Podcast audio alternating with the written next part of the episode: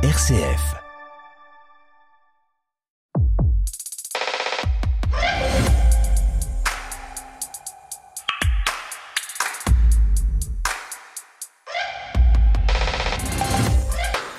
Bonjour à tous et bienvenue dans Effervescence, le magazine de l'étonnement culturel. Noël approche et chez les petits, l'excitation monte. Noël, c'est la fête de l'enfant, c'est aussi la fête des enfants. Et à cette occasion, les contes ont toujours autant de succès. Nous y reviendrons la semaine prochaine avec notre traditionnel conte de Noël.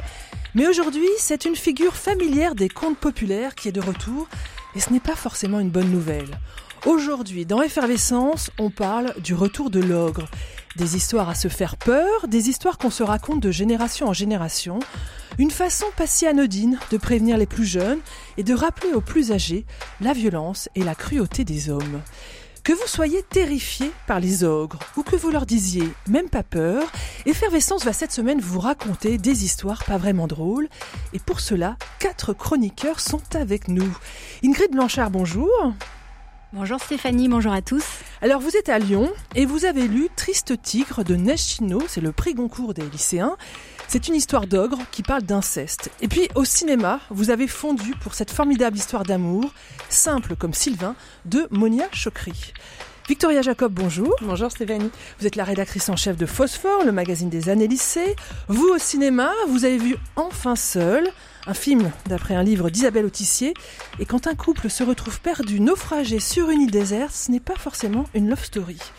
Et puis dans votre canapé, vous avez tremblé devant Sambre, une série de France Télévisions qui revient sur le parcours d'un violeur en série, un ogre bel et bien réel. Laetitia Forge d'Arc, bonjour. Bonjour Stéphanie, bonjour tout le monde. Vous, vous êtes à Strasbourg, vous nous parlerez des ogres de Tomingerer, et là c'est franchement plus sympathique. Et puis vous nous parlerez aussi de tapisseries de Notre-Dame de Paris qui sont actuellement exposées à Strasbourg. Et enfin, vous avez lu Une vie qui se cabre, un livre qui réécrit en partie l'histoire de l'Empire français. Enfin, Stéphane Covio, bonjour. Bonjour Stéphanie. Votre ogre, à vous, c'est une sculpture en plâtre qui raconte l'histoire d'un tyran emprisonné avec ses enfants et qui finit par les dévorer. Terrible. Vous nous raconterez aussi la restauration d'un tableau vraiment impressionnant, c'est la mort de Sardanapale, ça se passe au Louvre. Et puis vous nous emmènerez au musée Zadkine, toujours à Paris, découvrir l'œuvre de la sculptrice Chana Orloff. Voilà, quatre chroniqueurs en embuscade. Effervescence peut commencer. Effervescence. Le magazine de l'étonnement culturel. Le Louvre l'a annoncé. Courant janvier, son billet d'entrée augmentera de 5 euros passant de 18 à 23 euros. Le plus grand musée du monde doit, comme tout un chacun, supporter la hausse des prix de l'énergie. L'inflation ne s'arrêtant pas au panier de la ménagère de moins de 50 ans, le musée, comme toutes les institutions culturelles, voit ses factures s'alourdir terriblement. Il n'est d'ailleurs pas le seul dans cette situation. Versailles aussi va passer son billet de 19,50 euros à 21 euros et la Tour Eiffel devrait prochainement en faire autant. Avec l'épidémie de Covid et les différents confinements, le Louvre s'était souvenu qu'il n'y avait pas que le chinois dans la vie, que le visiteur français existait, qu'il était son premier ambassadeur. Mais là, patatras, retour à la case tour opérateur et oublier le français de base. Car il y a de fortes chances que cette hausse de prix ne rebute pas les visiteurs du bout du monde. En revanche, pour ceux d'ici, c'est tout autre chose. On se souvient qu'à sa création en 1793, le Louvre était gratuit. Il s'agissait de faire profiter à l'ensemble des citoyens des œuvres qui étaient auparavant réservées à quelques privilégiés. Alors aujourd'hui, le Louvre a beau jeu de dire que la moitié des visiteurs français ne payent pas, les moins de 26 ans, les handicapés, les chômeurs, les enseignants et même, je dois l'avouer, les journalistes. Le symbole est là. Accéder aux collections du musée du Louvre devient un luxe que beaucoup ne peuvent plus se permettre. Il y a quelques années déjà, le Louvre avait arrêté la gratuité le premier dimanche du mois, expliquant que d'une part, le dispositif avait été trusté par les tours opérateurs, les revoilà, et d'autre part que le plus important, ce n'était pas la gratuité, mais la médiation culturelle. Que rien ne sert de supprimer le billet d'entrée si c'est toujours les mêmes qui en profitent. Et que faire venir des publics éloignés du musée du Louvre est beaucoup plus complexe qu'une simple grille tarifaire, et avouons-le, ce n'est pas faux. Alors, ces décisions ne sont pas forcément prises par mépris des plus pauvres, mais quand même, le malaise est là. Les collections du musée du Louvre nous appartiennent, pourtant, à chacun d'entre nous. Nous payons leur conservation dans nos impôts, et avant nous, nos parents et nos grands-parents les ont financées également. Actuellement, le musée du Louvre lance une souscription pour accueillir le panier de fraises, célèbre tableau du peintre Chardin. Puisse-t-il un jour lancer une souscription pour que ce musée soit vraiment le musée de tous pour tous? Ah, j'ai oublié de vous dire. Le panier de fraises de Chardin a été adjugé pour 24,3 millions d'euros en mars 2022 à un acheteur du Texas. L'État a bloqué la vente et la sortie du territoire en déclarant le tableau Trésor national. Le Louvre a ainsi jusqu'à septembre prochain pour réunir la somme. 24,3 millions d'euros, j'ai calculé, cela fait 105 652 entrées à 23 euros, à chacun son trésor national. Le mouton est prêt. Le mouton attendra. Je dois trouver d'où vient cette odeur divine.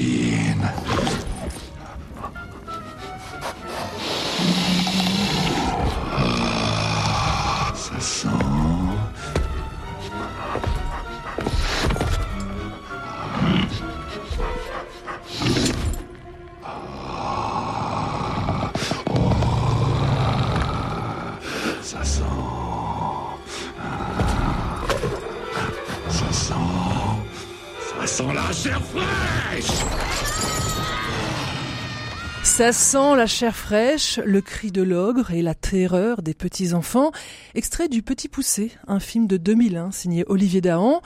Depuis qu'un monstre sacré est devenu un monstre comme les autres, et nous en avions déjà parlé ici même, la figure de l'ogre est de retour. L'ogre qui mange les petits-enfants, l'ogre aussi qui engloutit les femmes. Depuis tout petit, nous savons bien qu'il n'y a pas que le grand méchant loup qui en veut aux petites filles et aux petits garçons. Il y a aussi la figure, beaucoup plus humaine, de l'ogre, que l'on retrouve dans de nombreux contes et traditions populaires. L'ogre comme une hyperbole des travers de l'homme. Il y a ces gravures de Gustave Doré, illustrant les contes de Perrault, et cette image terrifiante d'enfants innocents en plein sommeil, et derrière leur lit, l'ogre, les yeux exorbités, prêt à les égorger avec son énorme couteau. Cette image de prédateur m'a longtemps poursuivi. Et puis il y a cette autre image, non moins terrifiante, mais que l'on retrouve moins, il faut l'avouer, dans les livres d'enfants. Chronos dévorant l'un de ses fils de Francisco Goya. Là encore, des yeux exorbités, la bouche entr'ouverte, la tête et le bras gauche de la victime déjà engloutis, et cette lumière qui provient de la blancheur de la chair de l'enfant, une image terrible et qui parfois est même censurée sur certains sites internet. Certains y ont vu une allégorie du temps qui passe, d'autres de la patrie espagnole consommant ses enfants dans des guerres et révolutions. Au moment où la Civise, la commission sur l'inceste, vient de rendre son rapport, nous apprenant que 160 000 enfants sont victimes chaque année d'agressions sexuelles ou de viols, cette figure de l'ogre devient sacrément contemporaine. Entrez, entrez, Saint-Nicolas, de la place il n'en manque pas. Il n'était pas sitôt entré qu'il a demandé à souper. Voulez-vous un morceau de jambon? Je n'en veux pas, il n'est pas bon. Voulez-vous un morceau de veau? Je n'en veux pas, il n'est pas beau. De ce salé, je veux avoir qui a ses tanques dans le saloir. Quand le boucher entendit ça, hors de sa porte, il s'enfuya. Boucher, boucher, ne t'enfuis pas, repens-toi, Dieu te pardonnera. Saint Nicolas pose trois doigts dessus le bord de ce saloir. Petits enfants qui dormaient là, je suis le grand Saint Nicolas. Le grand saint étendit trois doigts, les petits se lèvent tous les trois. Le premier dit J'ai bien dormi, le second dit, et moi aussi. et le troisième répondit.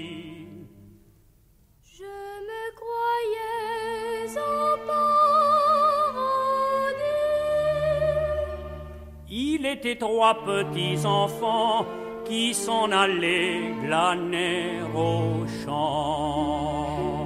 La légende de Saint Nicolas et la voix du chanteur d'opérette André Dassari. Alors André Dassari, je ne sais pas si vous connaissez, il est très connu. Hein. Alors c'est pas pour le meilleur qu'il est connu, plutôt pour le pire. Maréchal nous voilà, bah c'était lui. Boucher, repens-toi, le bon Dieu te pardonnera. Je ne sais pas si vous avez été attentif aux paroles de la chanson. Le pardon des ogres, elle n'est pas évidente cette question. Les théologiens planchent dessus, paraît-il. Là d'ailleurs, vous entendez la subtilité, hein, c'est bien le bon Dieu qui pardonne hein, et personne d'autre. Pourtant, ce couplet du déranger, car il est rarement repris dans les autres versions de cette chanson, une chanson qui est d'ailleurs tirée d'un conte du poète romantique Gérard de Nerval. Le romantisme, on y est, on y reste, toujours aux côtés des ogres, avec cette œuvre du sculpteur Carpeau. C'est votre choix, Stéphane Covio. Euh, c'est une photo d'un tyran, une photo, c'est une sculpture d'un tyran, et là on est aussi en plein romantisme français, c'est Hugolin dévorant ses enfants. On connaît pas forcément cette histoire. Non, et on connaît pas forcément cette statue, euh, parce qu'il y en a une version au musée d'Orsay qui est en bronze, que je connaissais mais qui m'avait jamais frappé plus que ça. Et c'est quand j'ai découvert le plâtre, l'un des plâtres, il y a deux plâtres, qui se trouvent au château de Compiègne, que là mes yeux se sont ouverts sur le, le caractère exceptionnel de cette œuvre. Pour moi, ça fait partie des statues les plus, des plus fabuleuses qui aient été réalisées. Ça fait dans l'histoire de la sculpture mondiale. Euh, carrément. euh, carrément. C'est comme l'Héraclès archer de Bourdelle, et ben, qui est au musée Bourdelle. Ben là, il y a le Hugolin de Carpeau. Il y a, paraît-il qu'il y a un plâtre aussi à, à Valenciennes, qui est la ville de naissance de Carpeau qui est un sculpteur du 19e siècle, qui a connu ses grandes heures sous Napoléon III. Et en fait, quand il était à Rome, euh, à l'Académie de France à Rome, euh, pendant quelques années, il, il, a travaillé des années à la réalisation de, ce, de cette terre. À l'origine, c'est une terre, euh, avec comme sujet le tyran de Pise, qui, est le gouvernant de Pise au XIIIe siècle. C'est un sujet qui, est tiré de Dante. Euh, donc cet homme était en, en conflit avec euh, des opposants. Lui était gibelin, d'autres étaient guelfes. C'est une grande guerre civile en Italie à l'époque. Et il a perdu. Il a été emprisonné dans une tour. Il devait y mourir de faim. Il a été enfermé avec ses enfants, ses petits enfants. Eh bien, euh, avant de mourir de faim, eh bien, il a pu se nourrir mais de la chair de ses enfants et de ses petits-enfants qui d'ailleurs s'étaient offerts à cela pour que leur, euh, leur père et grand-père ne meurent pas. Donc c'est une histoire absolument épouvantable. Et on a... Alors il y a cet homme qui est une... L'œuvre est assez grande, elle fait 1m92 de haut.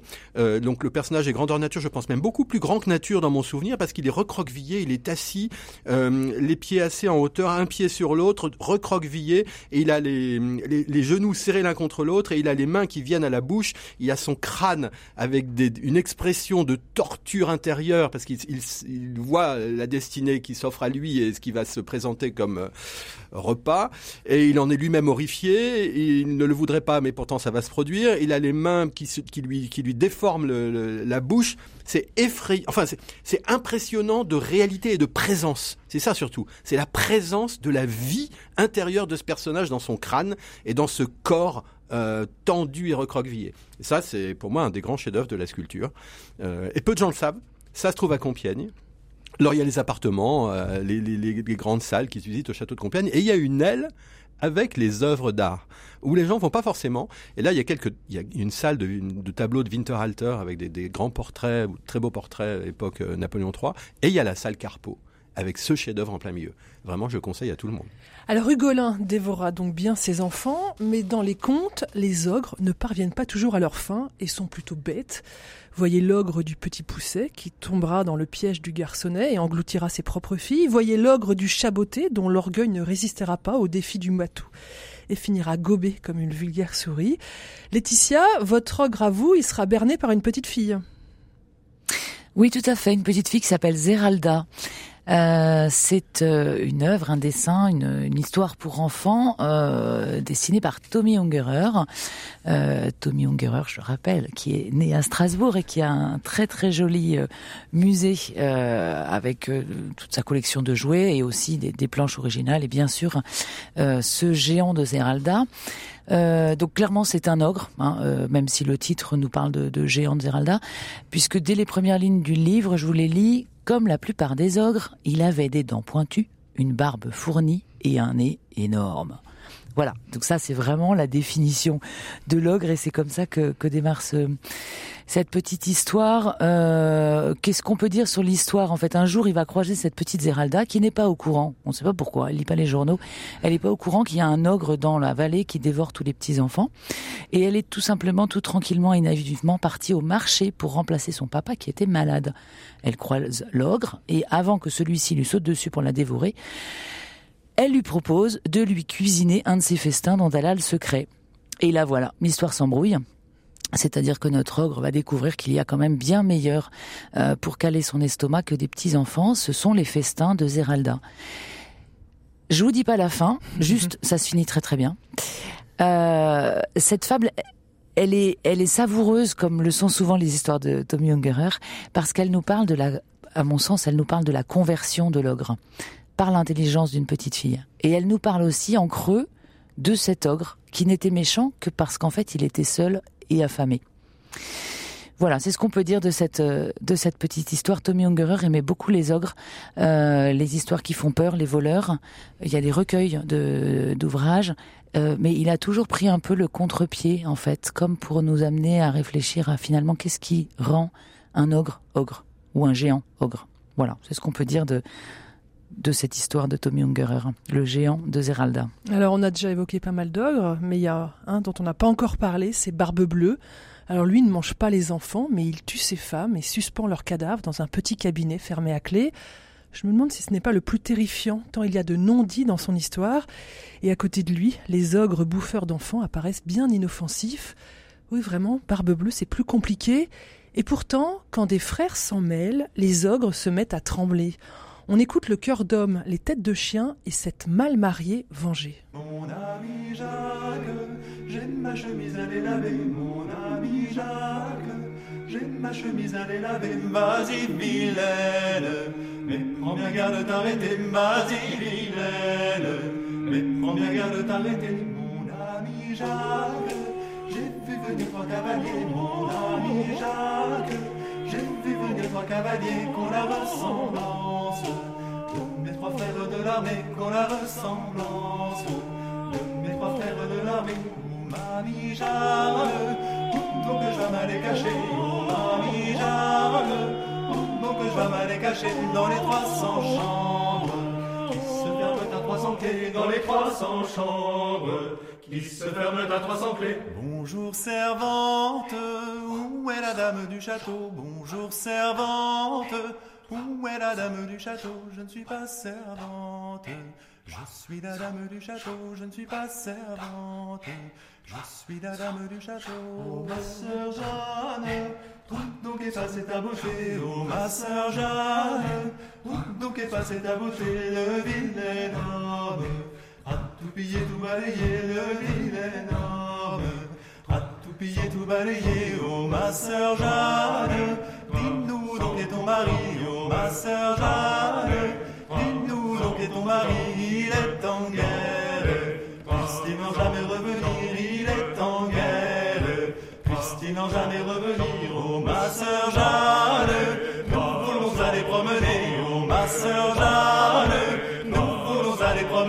dans les 300 chambres qui se ferment à 300 clés dans les 300 chambres qui se ferment à 300 clés dans la première. Les trois frères n'ont rien trouvé dans la première.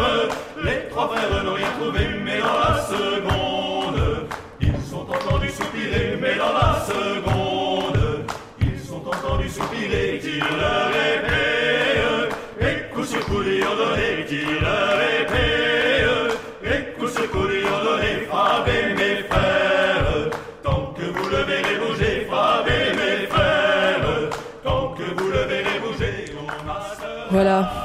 Et l'ogre finit par mourir, mais on n'en finit pas comme ça avec les ogres. Victoria, vous avez vu Sambre, c'est une nouvelle série de France Télévisions. Et là, il s'agit d'un violeur en série. Il y a quelqu'un qui m'a attrapé par le cou. Ensuite, il m'a allongé sur le sol. Vous parlez avec un accent du Nord, un accent de chez nous. Vous voulez déposer plainte? Vous êtes sérieux là? Je pense qu'il y en a d'autres, beaucoup d'autres. On sait qu'il agit toujours sur la même route, le long de la Sambre. Mais vous croyez quoi Que je vais attendre les bras ballants en attendant qu'une autre femme se fasse violer? Si c'était un, un père de famille, un type passe-partout. Il avait une drôle d'odeur aussi. C'est l'odeur de cambouis. C'est qui ce mec, putain? Voilà, c'est une histoire vraie, euh, Victoria. On n'est pas dans les contes de fées, ni dans une légende urbaine. hein. Il y avait bien un homme qui, pendant des années, a agressé des femmes qui avaient le malheur de se promener le long de la Sambre. La Sambre, c'est une rivière du Pas-de-Calais. Exactement. Donc euh, Sambre, c'est l'histoire de la traque du plus grand prédateur sexuel que la France ait connu. Euh, cet homme, il s'appelait Dino Scala, enfin il s'appelle parce qu'il n'est pas mort, euh, et il a été condamné en 2022 à 20 ans de réclusion criminelle pour 54 viols, tentatives de viol et agressions sexuelles par la Cour d'assises du Nord. Et, parce que c'est pas tout, une information judiciaire a été ouverte euh, au printemps dernier par le parquet de Valenciennes et elle porte sur une quinzaine d'autres faits euh, qui auraient été perpétrés entre 1988 et 2009. Donc ça apporte à 70 le nombre de victimes connues. Euh, la Sambre, euh, Stéphanie, comme vous l'avez dit, c'est une rivière qui est à la frontière entre le département français du Nord et la Belgique, une région dont on parle pas très souvent. Et c'est autour de cette rivière qu'ont été commis donc pendant 30 ans ces agressions sexuelles et ces viols. Alors présenté comme ça, on a l'impression que ça va être une série très très glauque, euh, mais promis, ça l'est pas complètement, parce qu'en fait, c'est pas l'histoire d'un violeur en série, c'est pas non plus une histoire policière au sens où on ne cherche pas qui est le coupable c'est l'histoire d'un dysfonctionnement, celui de la police, celui de la justice, celui d'une communauté. C'est l'histoire d'un flou qui a permis à un détraqué de perpétrer des crimes, toujours dans la même zone, toujours avec le même mode opératoire, sans jamais être inquiété pendant 30 ans. Alors j'ai dit qu'on cherchait pas à savoir qui est le coupable, tout simplement parce qu'on le sait. Depuis Mm. le premier épisode, depuis la première victime. Ce qu'on va chercher à savoir plutôt, c'est comment ce type a pu échapper aux enquêteurs pendant de nombreuses années. Faut dire que c'est un homme lambda, un père de famille, bon voisin, collègue apprécié. Rien ne le désigne, et pourtant. Dans chacun des six épisodes de la série, on suit une personne impliquée dans sa recherche. Donc il y a la toute première victime, qui est interprétée euh, par Alix Poisson, dont toute la vie va être conditionnée par cette agression. On suit aussi une magistrate que la quête de la vérité va obséder pendant des années, une mathématicienne incarnée par Clémence Poésie, qui va tenter de modéliser en fait les agressions et les endroits où le violeur euh, frappe pour essayer de trouver où est-ce qu'il habite. Donc, elle va faire des statistiques, etc. Je vous raconte pas si elle y arrive ou pas. Euh, il faut regarder. Euh, Il y a aussi un flic chargé de rouvrir des cold cases qui est brillamment joué par Olivier Gourmet. Cette série, elle est adaptée d'un livre d'enquête euh, qui s'intitule Sambre, radioscopie d'un fait divers, qui est écrit par Alice Giraud, qui était journaliste à Libération. C'est librement adapté car euh, l'idée de cette fiction, c'est pas d'être exact au niveau factuel, mais plutôt de rendre hommage aux victimes. D'ailleurs, il y a un message pré-générique à chaque épisode qui le rappelle euh, très rapidement. Euh, donc, il y a des personnages qui ont été ajoutés, des interactions entre les victimes et le coupable, entre la police et le coupable, qui n'ont pas eu lieu dans la réalité, mais qui servent la narration et qui font qu'on se dit de temps en temps, bon sang, mais c'est lui, allez-y, prenez-le. Eh ben non. Alors, euh, la série, qui est vraiment addictive, ce qu'elle pointe du doigt, c'est vraiment donc tous les ratés de cette enquête.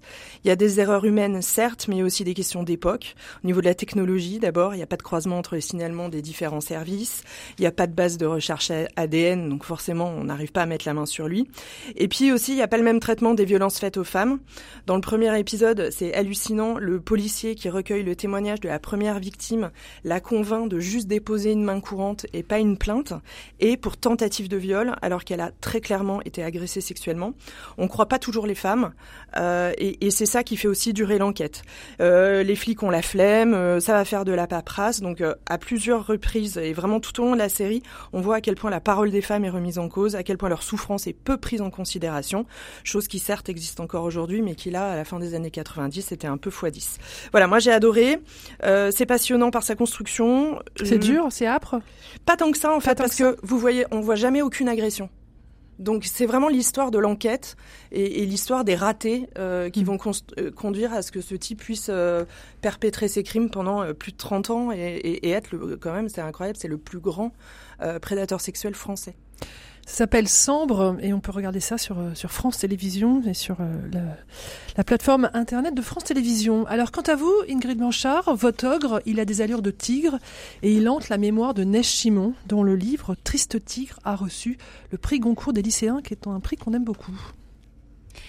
Oui, Stéphanie. Alors, ça aura échappé à personne, je crois. Euh, euh, Tristotique, c'est vraiment l'événement littéraire euh, de la rentrée. Il a été récompensé, alors non seulement par le concours des lycéens, mais également par le Femina, euh, les prix du Monde, des Inrecuptibles. Il était même en lice euh, pour le Goncourt, alors même que c'est pas un roman d'imagination. Euh, je crois que c'est vraiment la preuve que la littérature est capable de faire bouger les institutions, même les plus fortement ancrées. Alors, si c'est pas un roman d'imagination, qu'est-ce que c'est? Euh, Tristotique, c'est un livre qui se trouve à la croisée euh, de l'essai et de l'autobiographie, dans lequel euh, Neige Sino va raconter l'inceste qu'elle a subi de la part de son beau-père de ses 7 ans à ses 14 ans. Comment, à 21 ans, elle va porter plainte et comment son beau-père, qui a avoué ses crimes, est condamné à 9 ans de prison. Il n'en fera finalement que 5 et à sa sortie, il va refaire sa vie, se remarier avec une femme dont il aura 4 enfants.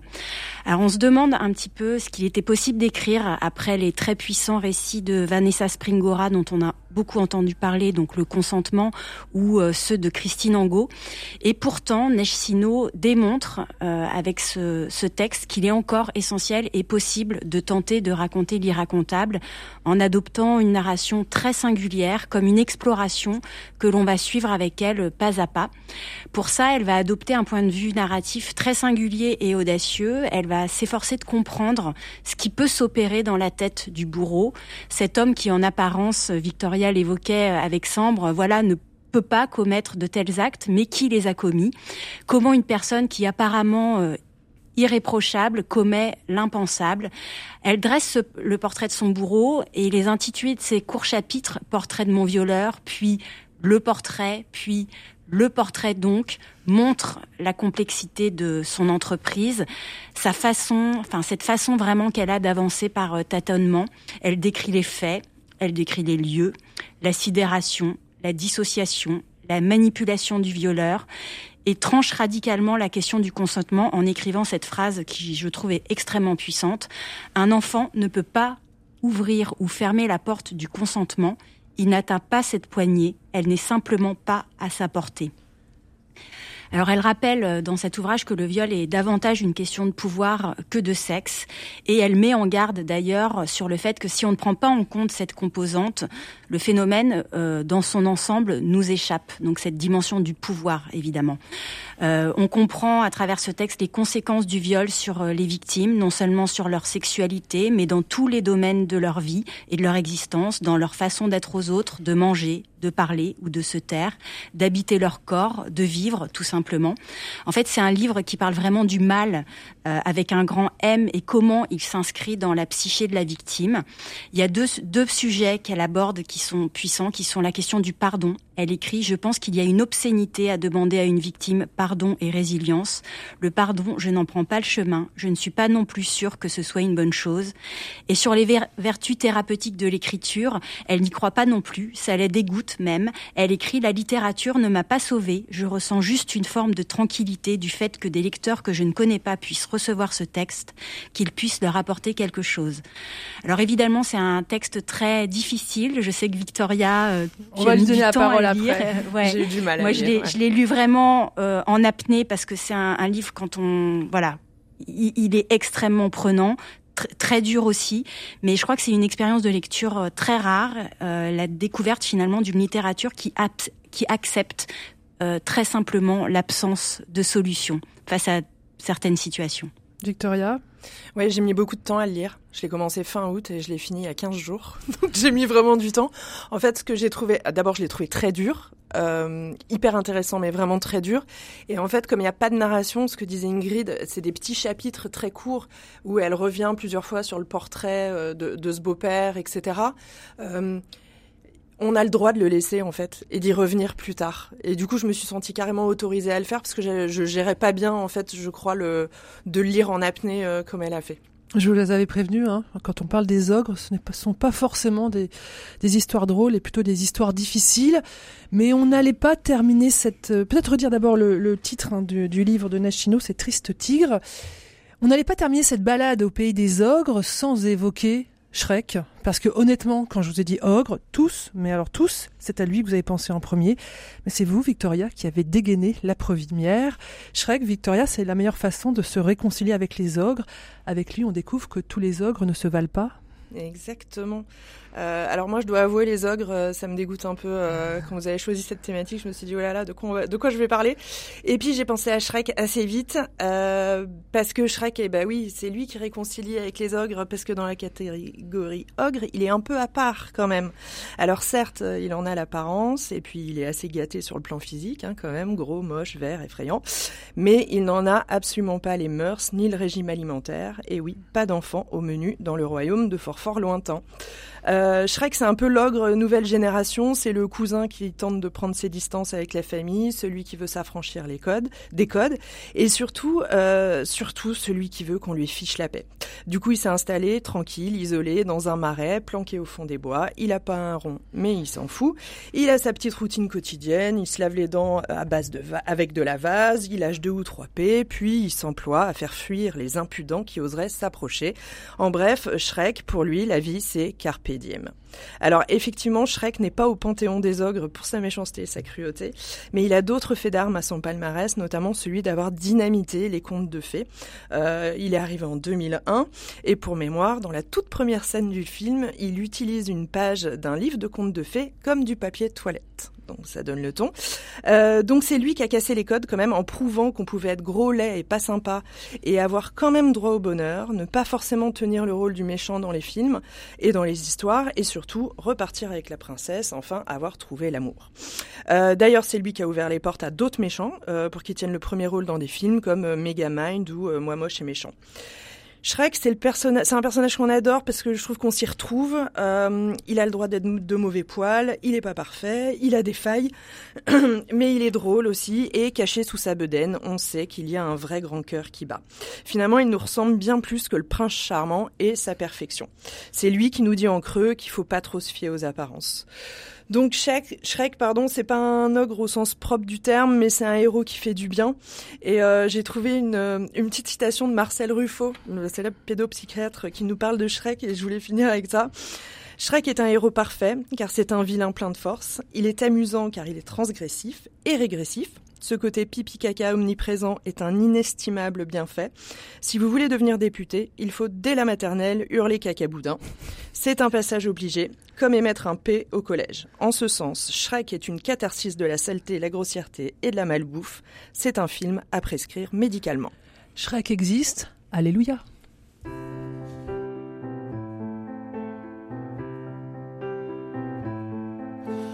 Heard there was a secret chord that David played and it pleased the Lord, but you don't really care for music, do you?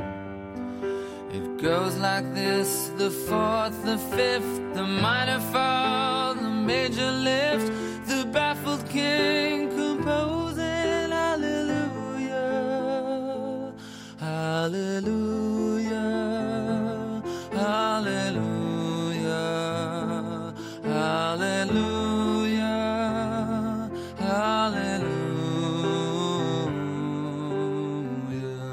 Alléluia de Leonard Cohen, repris par Rufus Wainwright, extrait de la bande originale du film Shrek. Quelques notes de grâce. Dans un monde de brutes, allez, on arrête avec les ogres. Si vous en voulez encore, un conseil de BD, Blast, de Manu Larsenet chez Dargo. Blast, qui pose la question de la maladie psychique dans la pathologie de l'ogre. Quatre volumes à dévorer et dont vous ne ressortirez pas indemne. Effervescence, Stéphanie Gallet. On n'est plus chez les ogres, mais quand même, c'est pas évident ce dont nous allons parler. Euh, c'est un tableau, un tableau du musée du Louvre qui vient d'être restauré. C'est la mort de Sardanapale. Alors racontez-nous cette histoire terrifiante de Sardanapale. Oui, ça fait peur. Oui, ça fait très c'est peur. quasiment un ogre aussi, lui. Alors, déjà, c'est un immense tableau. Il est dans une des salles qui est très fréquentée au Louvre. En fait, il est quasiment en face du radeau de la Méduse. Donc, dans les grands formats 19e siècle. Et c'est un tableau qui a fait un scandale en 1928 quand Delacroix l'a présenté. Il est immense, il fait 5 mètres de haut, non 4 mètres de haut sur 5 mètres de, large. Et euh, on voit au premier plan une femme nue de dos cambrée avec une paire de fesses magnifiques. Donc ça a choqué bien entendu. Et cette femme, elle est en train d'être tuée.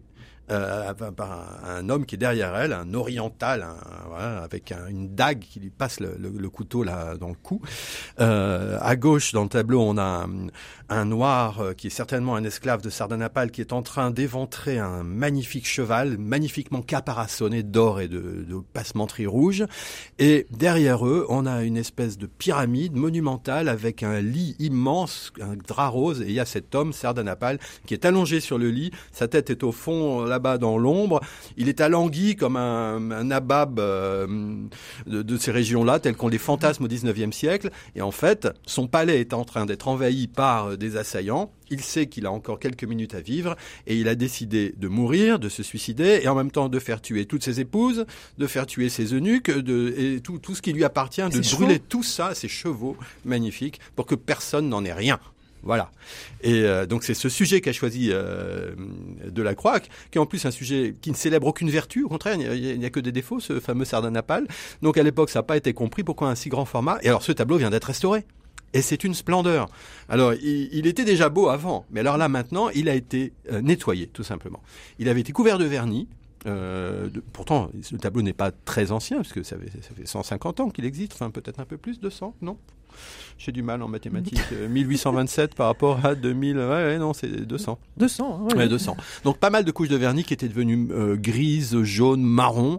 Euh, et tout a été retiré. Et là, on a des chairs resplendissantes, on a des, on a des lumières, on a des, on a des rouges splendides. Il y a une gamme de rouges dans ce tableau incroyable. Il y a des bleus éclatants. Il y a une, une babouche que j'ai dans l'œil avec une bordure bleue qui fait en, en, rapport avec un or et une couleur de chair juste à côté. C'est splendide. C'est un éclat.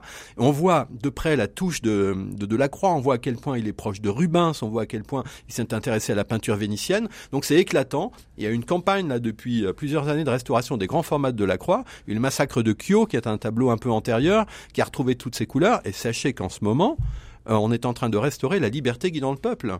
Et donc dans cette salle, on va avoir, et il y a eu les femmes d'Alger aussi qui ont été nettoyées, et donc on va avoir le, les, grands formats de la croix qui vont retrouver leur couleur initiale. Et c'est vraiment important parce que c'est un homme de la couleur de la croix en plus, hein, vraiment, il est proche de la peinture vénitienne et de, ce, goût-là pour la peinture peinture et l'éclat de la couleur, et on va, on va retrouver euh, ce, que, les gens, au début du 19e siècle, ont eu en face des yeux et qui a provoqué soit leur adhésion, soit leur répulsion. Parce qu'en l'occurrence, le tableau dont je vous parle, c'est un tableau qui a, qui a eu une réception catastrophique, tellement catastrophique que même Delacroix l'a renié. Et à plusieurs reprises, on voit que Delacroix préfère l'oublier. Hein et puis le tableau va avoir une, histoire incroyable. Il va partir en Angleterre, il va, il va être acheté à divers endroits, il va être abîmé. Finalement, quand même, Delacroix va accepter de, le, de déjà de le réparer au 19e siècle comme il y a plusieurs laits de toile, plusieurs, plusieurs draps qui sont associés pour, le, pour réaliser cette grande toile, ça va se déchirer. Enfin bon, bref, il y a toute une histoire à découvrir au Louvre. Et voilà. Et jusqu'au 15 janvier, vous ne payez que 18 euros si vous payez plein tarif, je vous le rappelle. C'est au Louvre. Allez, on parle littérature avec vous, Laetitia Forgeau Vous avez lu un, livre chez Flammarion, Une vie qui se cabre, de Sylvain Pathieu. Une vie qui se cabre, c'est un genre littéraire tout à fait particulier. C'est une uchronie. Vous nous rappelez ce que c'est qu'une uchronie? Oui, tout à fait. Alors une uchronie, eh bien c'est un roman qui pourrait commencer par et si? Et si on pouvait mettre Paris en bouteille Sauf que là, c'est plutôt et si ça s'était passé ça s'était pas passé comme ça. C'est un genre effectivement. Euh, on peut penser à, à, à l'œuvre de Laurent Binet dans Civilisation. Lui, il a imaginé que la conquête du Nouveau Monde a tourné autrement et que finalement, au XVIe siècle, c'est l'Empire Inca qui va s'imposer de gré ou de force dans une bonne partie de l'Europe. Euh, plus plus simplement, un peu plus loin, euh, c'est aussi plusieurs. Euh, c'est le titre de Eric Emmanuel Schmitt dans La part de l'autre, quand il imagine ce que serait devenu notre XXe siècle si un certain Adolf Hitler avait réussi son concours d'entrée à l'école des beaux arts de Vienne. Voilà.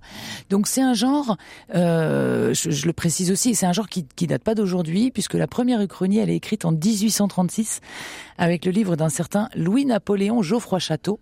Ce titre, c'est Napoléon, la conquête du monde, dans laquelle bien l'empereur conquiert le monde entier. Le terme lui-même de uchronie date du 19e siècle. Voilà, donc c'est l'histoire projetée euh, moi, je trouve ça absolument exaltant. C'est pas pour autant de la science-fiction parce que les personnages, eh bien, on les connaît. C'est juste l'histoire qu'on n'a pas connue comme ça. Et ce qui est important dans une uchronie, vous l'aurez compris, c'est le moment, j'ai envie de dire, c'est le moment où ça dérape. Là où l'histoire va prendre un aiguillage qu'on ne connaît pas. Mais ça vient sans prévenir. Alors, je viens à notre euh, à Une notre vie qui livre se de- cabre. de- à une vie qui se cavre. J'y viens, j'y viens. De quoi et de quoi est-ce qu'il est question? Alors, quand j'ai commencé à lire ce livre, qui est captivant dès la première page, je ne savais pas que c'était une uchronie. Je dois même confesser à ce micro que je ne connaissais pas le terme. Mais bref, quand j'arrive à ce passage où il est question d'Aimé Césaire, qui a été élu président de l'Union française et qui est assassiné par un, opposant de la chute de l'Empire colonial français, là je me suis dit qu'il y avait un souci. C'était pas le peu de choses que je connaissais d'Aimé Césaire. Et j'ai vérifié, il s'est éteint calmement et sagement il n'y a pas si longtemps, en 2008 exactement. Voilà. Donc, vous l'aurez compris, le sujet de Une vie qui se cabre, c'est le post-colonialisme. Et on est donc invité à se balader dans un décor historique qui est revisité. Je vous raconte brièvement la petite histoire dans la grande. C'est celle de Marie des Neiges. Marie des Neiges, elle est sénégalaise. Elle est tout enfant au lendemain de la Seconde Guerre mondiale. Cette Seconde Guerre mondiale, comme la première d'ailleurs, qui a vu tant de soldats des colonies se battre sur nos fronts européens. Ses parents, chacun à leur façon, sont des militants. On les appellera bientôt des pionniers puisqu'ils soutiennent l'égalité pour tous et partout. Alors en 1946, et ça c'est tout à fait vrai et avéré, la loi Lamine-Aiguillet, du nom du député socialiste de Dakar, qui la porte dans l'hémicycle de la nouvelle Assemblée constituante, eh bien cette loi, elle pose, j'ouvre les guillemets, que tous les ressortissants des territoires d'outre-mer ont la qualité de citoyens au même titre que les nationaux français de la métropole et des territoires d'outre-mer. Voilà, donc ça c'est vrai.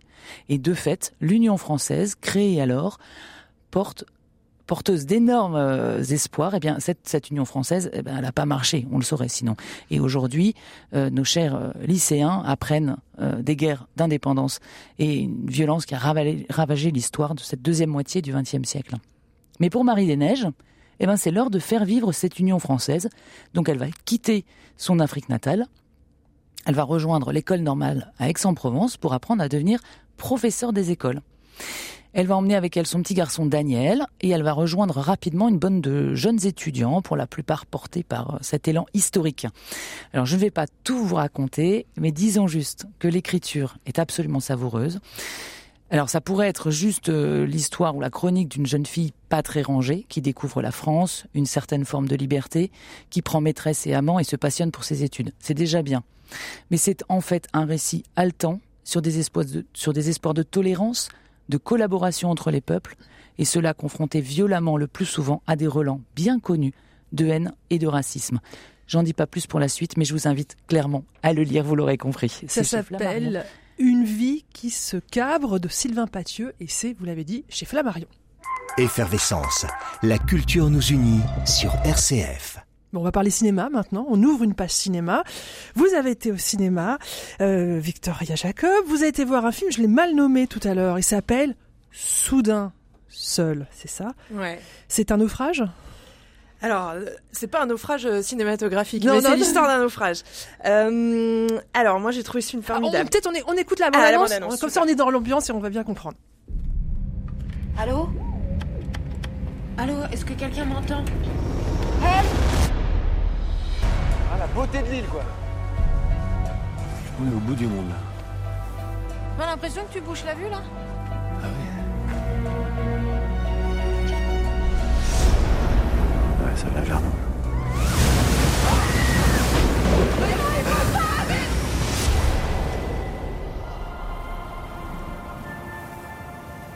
Le bateau est plus là On fait comment sans bateau?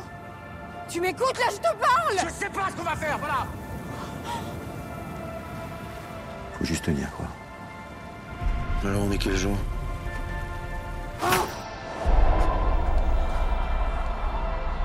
Ben, il faut qu'on se barre d'ici.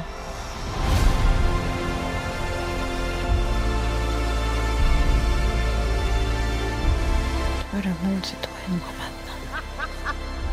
Plus rien qui peut nous séparer. Plus rien. Je te redonnerai jamais mon amour. On a reconnu la voix de Gilles Lelouch et de Mélanie Thierry, donc une histoire de naufrage, d'île déserte, de survie et peut-être d'amour. Ah, ah. Alors, c'est l'histoire de Ben et de Laura, un couple de quadras qui est parti pour un tour du monde à la voile. Assez vite, on, dans leur langage corporel et leur organisation sur le bateau, on comprend que c'est un couple un peu en crise, qui a dû partir à l'aventure euh, pour recoller les morceaux. Euh, ils sont en plein euh, Atlantique Sud, très au large de la Terre de Feu, et euh, ils se proposent de faire un stop sur une île déserte dont on leur a parlé, il paraît magnifique, etc. Donc ils s'arrêtent. Alors quand on dit île déserte, euh, c'est pas du tout ambiance cocotier au turquoise, hein, c'est plutôt bloc de glace, vent violent et colonie de manchots. Euh, mais le couple est séduit par les paysages de cet endroit du bout du monde, par cette île brute euh, et, vraiment fascinante. Donc ils traînent un peu, ils visitent, mais voilà que les nuages noirs s'accumulent dans le ciel, et donc ils décident rapidement de reprendre la mer et de grimper dans leur petit zodiaque pour rejoindre leur voilier. Mais c'est trop tard, la tempête est déjà là, impossible d'embarquer, les vagues retournent le bateau et Ben et Laura décident de se mettre à l'abri en attendant que le temps se calme. Au petit matin, le temps s'est calmé, le ciel est bleu, la mer est limpide, mais leur voilier a disparu. Ils sont donc soudain seuls, coincés sur cette île, sans vivre, avec un petit canot euh, avec un fond d'essence et leurs yeux pour pleurer. À partir de là, ils vont devoir apprendre à survivre. Ils n'ont aucune compétence particulière pour y parvenir, hein, comme vous et moi. Euh, ils vont devoir chercher à manger, fabriquer des outils, rafistoler une vieille cabane pour s'en faire un abri. Il fait froid, il y a du vent, l'île est clairement hostile. Mais malgré quelques moments de clair désespoir, euh, ils gardent quand même la foi, ils sont persuadés qu'on va venir les chercher. Et puis il y a des beaux moments euh, d'énergie qui nourrissent un peu leur espoir de s'en sortir. En parallèle de leur survie physique, euh, il y a la question de la survie de leur couple et qui est finalement assez centrale. Dans le film, euh, ils sont projetés dans une intimité forcée et ils vont être con contraints de faire un bilan de leur couple par moins 10 degrés euh, pour trouver la force de survivre ensemble. Remettre son couple en question quand on est coincé sur une île à l'autre bout du monde, c'est violent. Euh, la question qui se pose pour eux et pour le spectateur, c'est avec qui voulez-vous vivre et avec qui voulez-vous mourir? Euh, ce qui est intéressant, c'est que leurs positions respectives dans le couple sont complètement remises en cause, le leadership passe de l'un à l'autre, les rapports de force sont vraiment chamboulés, l'équilibre est remis en question tout le temps. Euh, les deux interprètes de Ben et Laura, c'est, euh, vous l'avez dit tout à l'heure, c'est Gilles Lelouch et Mélanie Thierry. Moi, ils m'ont comme euh, hypnotisé. Ils sont filmés très près, on voit très bien leur visage, assez brut. Ils sont sobres, ils sont simples, un peu comme Lille en fait. Il y a une vraie alchimie entre eux et franchement, on souffre de les voir se déchirer, en plus de les voir lutter pour survivre. Finalement, ce sont des personnages ordinaires qui se retrouvent projetés dans une aventure extraordinaire et ça, on le sait. C'est souvent une recette un peu magique dans les films. Euh, ils vont devoir s'accrocher l'un à l'autre, l'un à l'autre, pardon, pour survivre. Et nous, enfin moi en tout cas, je me suis bien accrochée à mon fauteuil pendant tout le film. Ça s'appelle Soudain seul et c'est un film de, de Thomas Bidguin. Ça parle d'amour. Maintenant, on va, on va vraiment fondre dans une grande histoire d'amour, une, une, vraie, celle qui fait rêver au cinéma. C'est le film que vous avez vu, Ingrid Blanchard. C'est simple comme Sylvain. Oui, alors euh, l'histoire, euh, je ne sais pas si on entendra la bande-annonce, Stéphanie. Oui, oui, on l'entendra, on l'entendra. Alors, peut-être pour pitcher un petit peu l'histoire avant, euh, c'est l'histoire de Sophia, qui est professeure de philosophie à Montréal. Elle est en couple depuis dix ans avec Xavier, avec qui il forme un duo complice intellectuellement, mais dans lequel la passion a disparu. Et ils viennent d'acheter un chalet qui a besoin de travaux. Et un week-end, euh, Sophia se rend seule dans leur nouvelle maison où elle a rendez-vous avec Sylvain, le charpentier, et c'est immédiatement le coup de foudre. Alors tous les opposent, Sophia et Sylvain. Sophia, c'est une citadine, une intellectuelle issue d'un milieu bourgeois. Sylvain, Sylvain il vient d'un milieu modeste, il pêche, chasse, il est beau et baraqué, nature et sans filtre. Mais ce n'est pas parce qu'il a toutes les caractéristiques du mal alpha qu'il n'est pas dénué d'une certaine féminité et de romantisme. C'est d'ailleurs la raison pour laquelle il est séduit par l'intelligence de Sophia, qui, elle, se sent vraiment revivre dans les, dans les bras de Sylvain au point de quitter euh, Xavier. Alors la grande question du film qu'on voit très vite arriver, c'est est-ce que le désir suffit pour construire une histoire d'amour quand tout nous oppose et est-ce qu'on peut être hermétique à son environnement social et à son entourage? Alors, tous les ingrédients de la comédie romantique sont réunis, on mais la force du film... On ouais, écoute la bande-annonce bande... et puis ouais, vous... très bien. T'as rencontré quelqu'un? T'as presque rien dit à table, tu m'appelles plus, puis t'es de bonne humeur. Salut, j'arrête pas de penser à toi. Fait que, euh, va falloir qu'on se revoie, je crée bien. Salut, j'arrête pas de penser à toi. Je pense que j'ai rencontré quelqu'un. Un fleuve à découvrir encore. Nous aimer comme si l'amour c'était la mort. C'est qui, on dirait, direz-vous? Chasseur d'eau.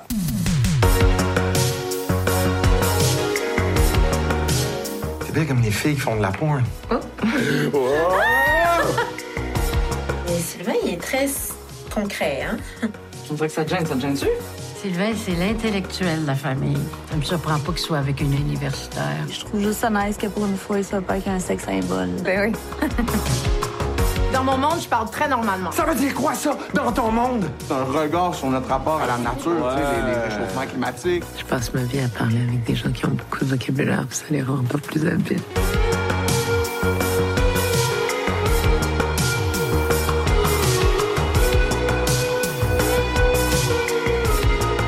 Je nous vois dans nos vieux jours se bercer en campagne. On dirait à la campagne. Hey, beauté! Tu vas être ma femme, c'est pas négociable.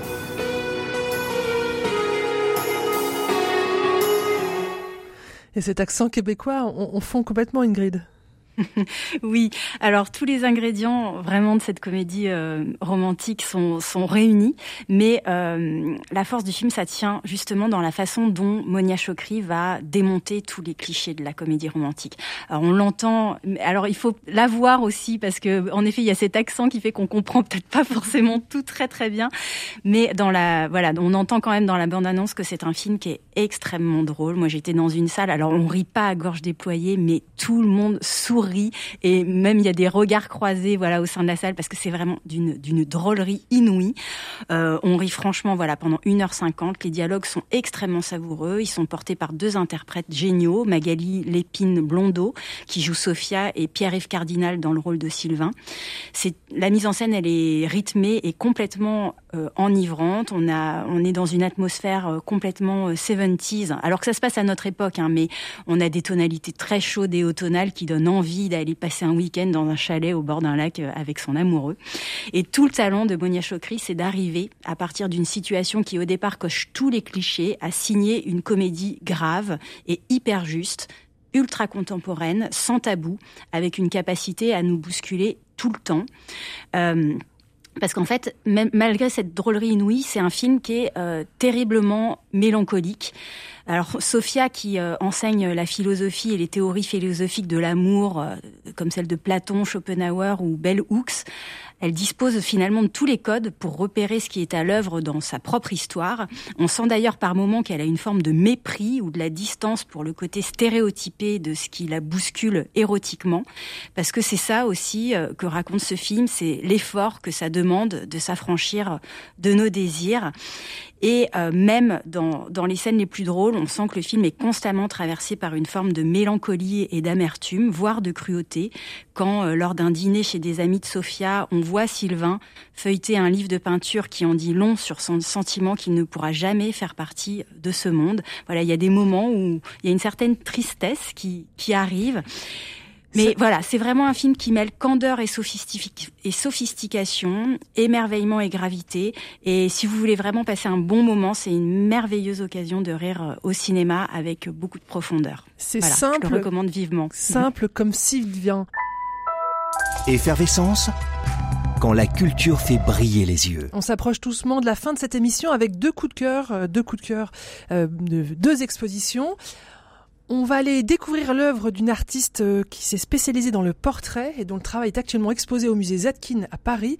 C'est l'artiste, cette artiste, c'est Shana Orlov. Vous nous la présentez, Stéphane Kovio. Alors, Chana Orlov, c'est une Ukrainienne qui est née en 1888 et qui est arrivée en France après multe péripéties en 1910. Euh, elle, est- elle a fait l'école des arts décoratifs et elle est devenue sculptrice. C'est le modelage qui, qui l'a attirée dans, le- dans le monde de la sculpture. Et c'est devenu une des grandes sculptrices françaises euh, de, de l'entre-deux-guerres. Et puis après aussi, même si elle a moins travaillé en France après-guerre, et entre-deux-guerres, elle, a- elle, a- elle s'est spécialisée dans le portrait. Elle a fait des bustes de, de tout ce que Paris comptait euh, d'intelligentsia euh, à l'époque. Euh, elle est exposée actuellement au musée Zadkine, qui est né la même année du 188 et on a le musée Zadkine, c'est l'atelier du sculpteur Zadkine qui se trouve rue d'Assas. Ils se connaissaient très bien l'un et l'autre parce que tous les deux sont des juifs d'Europe de l'Est, en l'occurrence de Russie. Ils appartiennent à ce qu'on appelle l'école de Paris. Euh, est un sculpteur lui aussi, a une notoriété beaucoup plus importante. Et Chana Orlov, ça fait quelques années maintenant que le public petit à petit découvre son travail. Elle a aussi son atelier qui se visite, qui est un endroit formidable, qui est une maison qui a été construite par l'architecte Perret euh, dans les années 20, qui est la, la grande époque de son ascension à elle, mais elle n'a pas fait que des portraits, elle a fait aussi de la sculpture animalière. Il, y a une salle consacrée à la maternité qui est magnifique.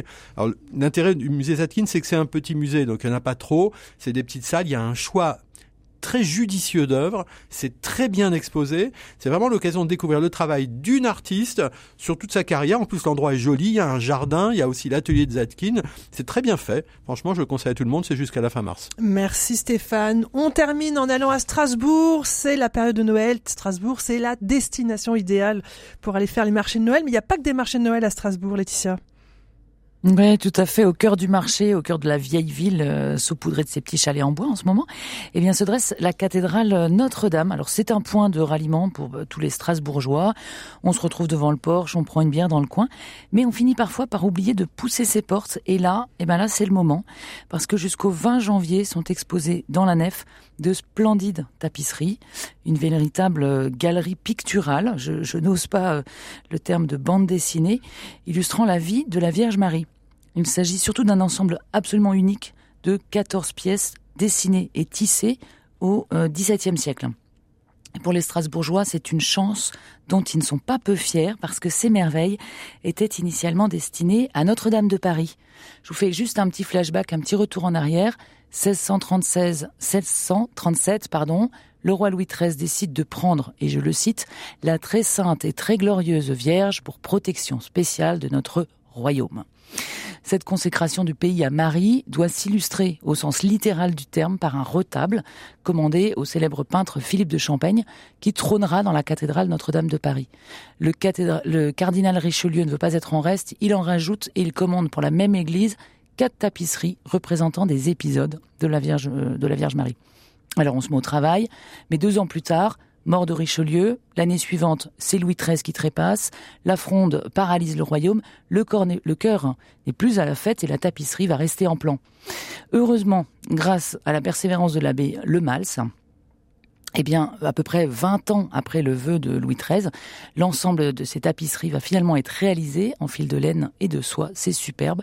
Il n'y a plus 4, mais 14 tapisseries. Sauf que, Sauf que la mode est passée par là, et à Notre-Dame, on veut désormais des tableaux avec cadre et châssis en bois neuf, s'il vous plaît. Autant dire que le chef-d'œuvre, qui est devenu inutile, va être mis en vente par Louis XIV, en tout cas sous Louis XIV. Ce même Louis XIV, et j'en aurais fini par mon épisode historique, ce même Louis XIV qui vient de conquérir l'Alsace et de faire rejoindre ce territoire protestant et germanisé au sein du royaume de France. Quelle plus lumineuse idée pour asseoir la catholicité de l'église cathédrale de Strasbourg, hébergeant il y a peu encore l'autre religion, que d'y suspendre les scènes de la vie de la Vierge. Le chapitre de la cathédrale de Strasbourg Notre-Dame, elle aussi, achète l'ensemble des tapisseries rubis sur l'ongle. Fin de l'histoire de l'heureuse transhumance de ces merveilles. Alors, vous me pardonnerez parce que finalement, je n'ai pas tellement parlé des tapisseries, mais je trouvais que l'histoire elle-même et le fait de les savoir ici maintenant à Strasbourg était assez savoureuse. Je finirai simplement en vous disant que je trouve ça assez touchant de se dire que ces tapisseries étaient destinées au cœur de la cathédrale de Paris pour le seul plaisir d'éclair et qu'elles sont aujourd'hui dans la nef de Strasbourg où les touristes et les croyants peuvent jouir d'une magnifique catéchèse. C'est tous les ans, c'est exposé à la cathédrale de Strasbourg entre le début de l'Avent et l'Épiphanie. Donc là, on en a pour jusqu'au 20 janvier. Profitez-en, c'est maintenant. Merci beaucoup pour ce petit voyage à Strasbourg. Et c'est ainsi que se termine cette émission. C'est l'heure pour moi de remercier tous ceux qui l'ont rendu possible. Alors, vous venez d'entendre Laetitia Forgeau d'Arc à Strasbourg. Il y avait aussi Ingrid Blanchard à Lyon. À mes côtés, Stéphane Covio de l'association Venez et Voyez et Victoria Jacob du euh, mensuel Phosphore. Je ne vous quitte pas sans souffler dans votre oreille une citation. Elle est de Daniel Pénac. Si vous voulez vraiment rêver, réveillez-vous. Et c'est issu bien sûr de son livre Au bonheur des ogres. J'ai oublié de remercier Pierre-Henri Paget à la réalisation. Bon week-end à tous.